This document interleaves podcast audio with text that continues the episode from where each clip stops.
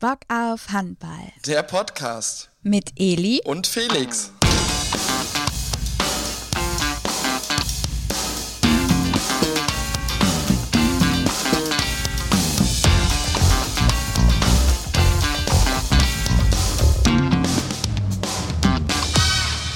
Hallo und herzlich willkommen zurück zu einer neuen Folge von Bock auf Handball, der Podcast rund um die schönste Sportart der Welt. Und wie ihr es gewohnt seid, meine liebe Co-Moderatorin Eli ist natürlich auch am Start. Hallo. Genau, und wir freuen uns, euch heute auch wieder über das über die News in der Handballwelt abzudaten. Und da starten wir mit unserer ersten Kategorie, nämlich was macht aktuell Bock auf Handball? Und Eli, auf meinem Zettel steht als allererster Punkt Kurznews. Ja, ich dachte, wir gucken noch mal ähm, oder gehen mal schnell so ein paar Wettbewerbe durch. Die Saison schreitet ja weiter voran und das bedeutet natürlich auch, dass es in ganz vielen ähm, Wettbewerben immer spannender wird, wer denn sich am Ende den Titel holen wird. So zum Beispiel in der European Champions League, äh, nicht European Champions League, doch, na gut, fange ich mit der an. Eigentlich wollte ich mit was anderem anfangen, mit der, der Champions League. Ähm, stehen die ersten Viertelfinalisten ja schon fest. Die ähm, sicher im Viertelfinale sind Paris, Barcelona, Kielce ähm, und auch der SCM der THW Kiel muss noch gucken. also es ist ja, die ersten drei Plätze pro Gruppe sind quasi schon sicher im Viertelfinale. Dann die dahinterliegenden Plätze spielen über Kreuz noch die restlichen ähm, Viertelfinalplätze aus. Und bei ähm, den drei Teams, eben Paris, Barcelona, Kielce oder vier Teams mit dem SCM, steht eben schon fest, dass sie einer der sicheren Viertelfinalisten sein werden. Ähm, Genau, soweit erstmal in der Champions League. Da haben wir ja dann Mitte Juni das Final Four in Köln. Jetzt die European League, so. Da aus deutscher Sicht natürlich sehr erfreulich. Die Füchse Berlin haben sich da weiter schadlos gehalten, sind also auch schon sicher weiter.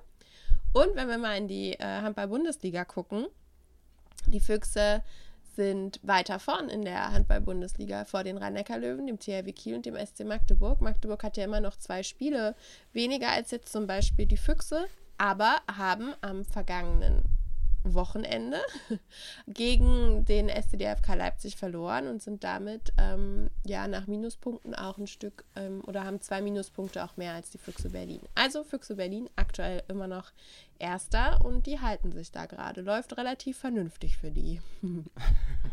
ja, sind wir mal gespannt, wer das, wer das Rennen zum Endspurt der HBL dann machen wird. Genau, Eli, auf, ansonsten steht auf meinem Zettel natürlich auch noch äh, diverse Lehrgänge, nämlich als allererstes der Lehrgang der Frauen. Ähm, was kannst du uns dazu berichten?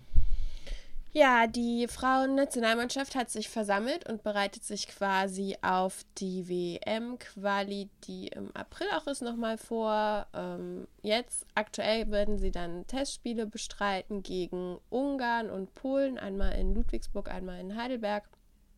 Und Ziel ist es eben da, wie der Bundestrainer es formuliert hat, das Offensivspiel zu erweitern, da andere und neue Elemente mit, mit einzubauen, alle Positionen ähm, einzubeziehen, damit man da ein bisschen schwerer ausrechenbar ist und ähm, ja, da will das Team natürlich jede Minute nutzen, auch die Spiele nutzen, um sich weiter einzuspielen und dann eine gute Performance hinzulegen. In erster Linie natürlich erstmal in der WM-Quali dann, aber auch mit Blick auf Ende des Jahres, wenn dann ähm, Turnier wieder ansteht, dass es da dann auch gut läuft. Ja. Sehr schön. Und dann gab es ja auch noch, oder dann gibt es ja auch noch den äh, Lehrgang der Männer. Genau, der ist in der kommenden Woche dran. Da stehen dann auch Länderspiele an am 9. und 12. März gegen Weltmeister Dänemark. Und zwar ist es ja so, dass Deutschland sich als Gastgeber für die Europameisterschaft im kommenden Jahr nicht mehr qualifizieren muss. Und die bereits qualifizierten Teams, dazu zählen auch Schweden, Spanien und Dänemark, tragen eben ja diesen ERF Eurocup aus und spielen da gegeneinander. Und das heißt, wenn die anderen Teams noch sich qualifizieren müssen, ähm, stehen oder machen die drei Länder und Deutschland ähm, eben diesen, spielen dieses Turnier quasi aus. Und das findet nächste Woche statt. Zumindest die nächsten Spiele finden dann nächste Woche statt. Und auch Ja. da gilt es natürlich für das Team von Alfred Gislason, sich weiter einzuspielen, weiter zu arbeiten, denn sie haben ja viel vor. Heimturnier, da will man natürlich ähm, eine möglichst gute Leistung abliefern vor hoffentlich ganz vielen vollen Hallen. Auf jeden Fall. Sind wir mal gespannt. Voller Vorfreude sozusagen schon. Das sowieso. Ansonsten gibt es natürlich noch einige Personalmeldungen zu vermelden. Ähm, da gucken wir als allererstes in die Schweiz, liebe Eli. Genau, ich habe nochmal zwei quasi internationale Personalmeldungen rausgesucht. Ähm, Andi Schmid wird Nationaltrainer der Schweiz ab Sommer 2024. Dann da einen Vertrag erstmal bis 2028. Den kennen wir natürlich äh, aus seinen vielen Jahren bei den Rhein-Neckar-Löwen zum Beispiel. Ist ja jetzt erst zu dieser Saison zurück in die Schweiz gegangen.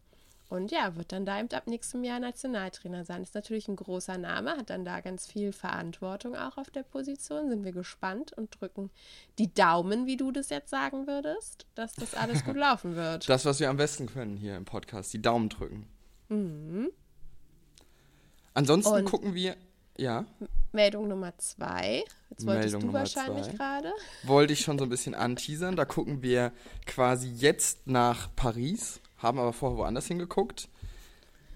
Genau, Peter Nenadic, den wir zum Beispiel auch noch aus seinen Jahren von bei den Füchsen Berlin kennen, wurde ja oder ja, wird Telekom Westbrem verlassen oder hat es verlassen und wird nun für den Rest der Saison bei Paris Saint-Germain auflaufen.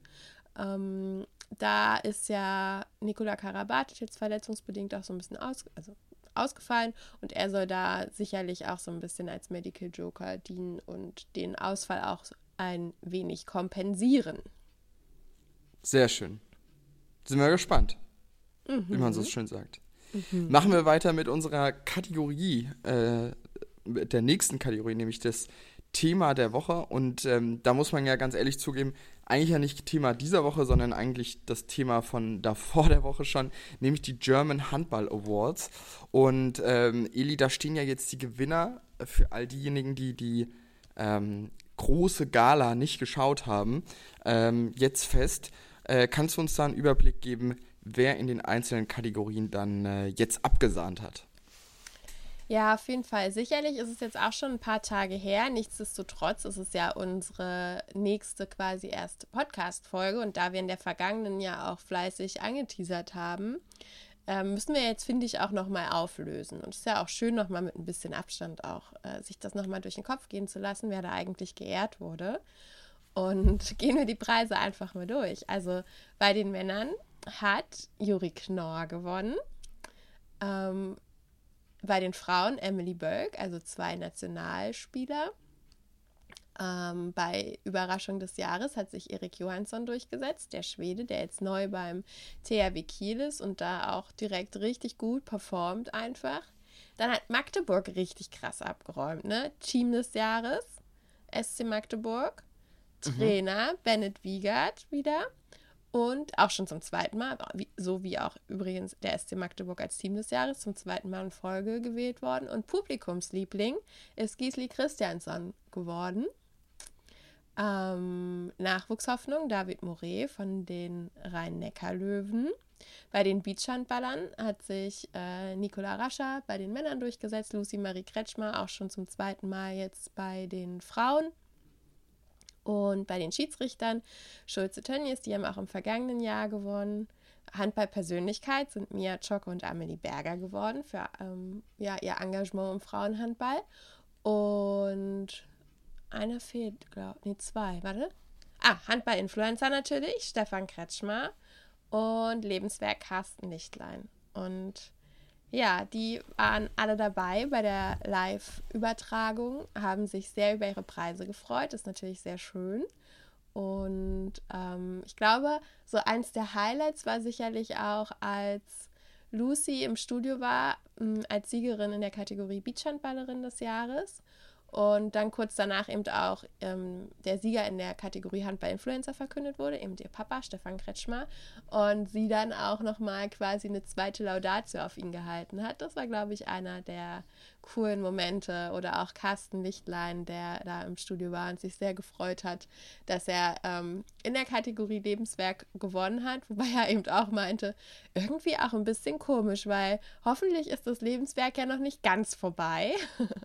Aber er hat ja trotzdem erstmal seine Karriere als aktiver Spieler beendet und da sicherlich war da sehr, sehr lang im Profi-Handball unterwegs, auch sehr erfolgreich, wurde immer ähm, stark gewertschätzt, auch von den Teamkollegen. Von daher denke ich trotzdem äh, schon auch eine richtige Entscheidung der Jury, auch wenn er hofft, dass das Lebenswerk noch ein bisschen weitergeht, in anderen Bereichen dann aber eben. Sowieso, das hoffen wir Welchen, auch. Welche Kategorie hat dich vielleicht am meisten überrascht, Felix? Welcher Sieger?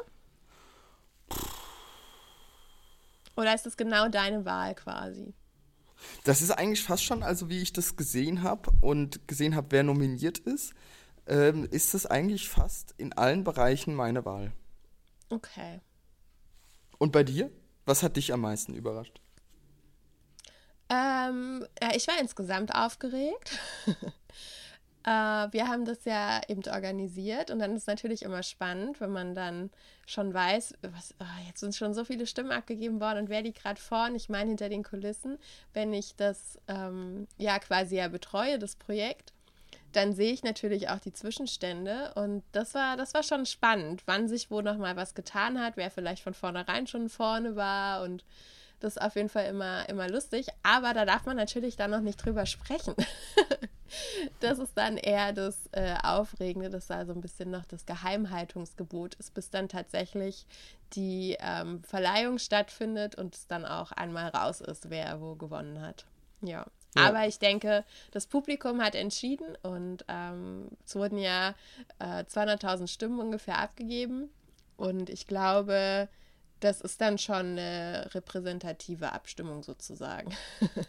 Das würde also, ich auch so also, sagen. Wer, wer, sich da dann durchgesetzt hat bei so vielen Stimmen, der hat es auf jeden Fall auch ähm, verdient. Das würde ich auch so sagen. Ja, Glückwunsch an alle Gewinner, auch an dieser Stelle nochmal. Äh, freuen uns natürlich auch an, äh, dass natürlich auch so viele Leute teilgenommen haben an der Abstimmung und so weiter. Also das ist ja schon, äh, wie du schon sagst, schon eine große Anzahl gewesen. Oh ja. Sehr schön, Ili. Damit sind wir am Ende unseres Podcasts für diese Woche.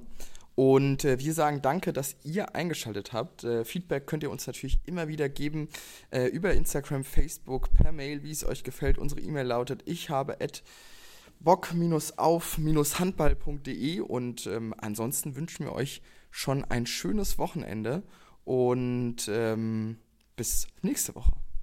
Genau, und wer vielleicht noch ein bisschen Lesestoff braucht, ne, die aktuelle Bock auf Handball ist in den Kiosken seit vergangener Woche. Also wer da noch ein bisschen sich belesen möchte, am Wochenende gerne das Magazin kaufen und mal reingucken. Das äh, sind auf jeden Fall viele spannende Sachen drin. Und ansonsten wünsche ich euch auch ein wundervolles Wochenende und bis zum nächsten Mal. Tschüss. Tschüss.